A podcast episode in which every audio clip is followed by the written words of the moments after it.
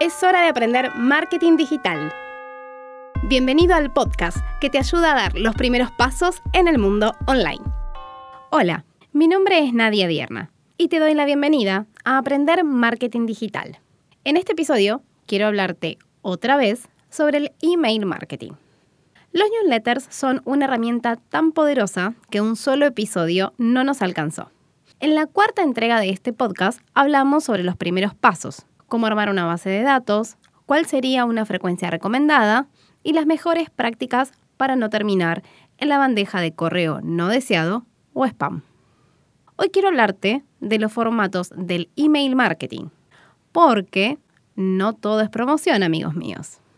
Imagínense que solo nos pusiéramos en contacto con nuestros clientes o potenciales clientes cada vez que tenemos una oferta o un descuento para ellos terminaría siendo como ese amigo que solo nos llama para contarnos lo bien que le va, pero que nunca nos pregunta cómo estamos nosotros. Es un poco incómodo, ¿no es cierto? ¿Cómo podemos hacer sentir cómodas a las personas que quieren recibir tus novedades? Lo primero en lo que tenemos que pensar es que las relaciones se construyen.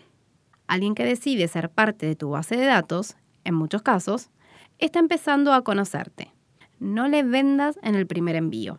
Crea una relación a largo plazo. Para eso, puedes preguntarle sobre las necesidades que tiene actualmente, puedes pedirle feedback de tu producto o servicio si ya lo probó, o simplemente preguntarle qué le gustaría recibir. Ejercitar la escucha activa te va a permitir conocer más a tus clientes y potenciales clientes. Ofrecer productos y servicios que ellos necesitan con el valor agregado de que se van a sentir escuchados, siendo parte del proceso de tu empresa. Y eso, para los clientes, es impagable. Entonces vamos a ver qué tipo de mensajes podemos enviarles. El primero es el informativo. Solemos decir que enviamos este tipo de comunicación cuando la marca tiene algo importante para decir. Pero importante para quién? Ese mensaje que vas a construir tiene que mostrarle una ventaja o beneficio al cliente. Puede ser que hayas reemplazado una materia prima por otra y tenemos muchas maneras de comunicar esto.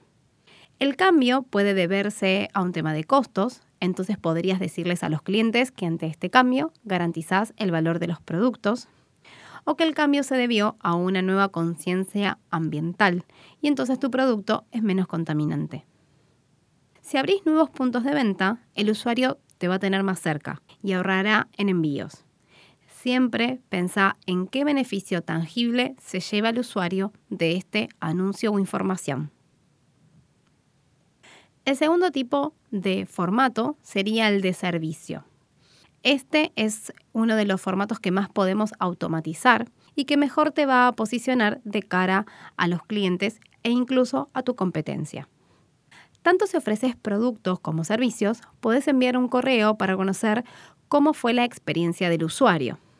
Una simple encuesta, tres simples preguntas que te ayuden a entender cómo fue el proceso de compra y la recepción del producto o qué le pareció la clase o curso.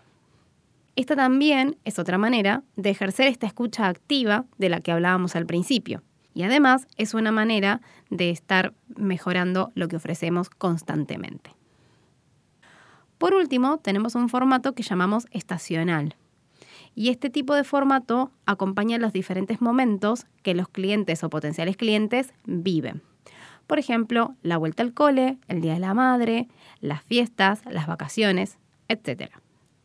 Hay muchas marcas que utilizan estas fechas para profundizar sus ventas o incluso para darse a conocer con nuevas audiencias. Pero ¿qué pasa si tu marca no puede aprovechar para vender en estas fechas? Siempre nos queda el contenido. Podemos estar presentes en la bandeja y en la mente de los usuarios, ayudándolos con consejos, tips, ideas. Por ejemplo, si vendes frutas y verduras, en la vuelta al cole podés ofrecer un recetario de comidas sanas para que los chicos lleven de vianda a la escuela. O para las fiestas podés proponer renovar el menú tradicional con productos de estación. Para el Día de la Madre, cómo sorprender a mamá con un super postre de frutillas. Estas son maneras simples y efectivas de estar cerca del cliente escuchándolo, entendiendo qué quiere y necesita, sin estar vendiéndole constantemente. ¿Qué te parecieron estos formatos? ¿Te gustaría que armemos tu propia estrategia de emails? Escribime un mensaje privado por Instagram a arroba nadiadierna y déjame que te ayude a llegar más y mejor a tu audiencia. Para terminar, ¿sabías que la mente está para crear y no para recordar?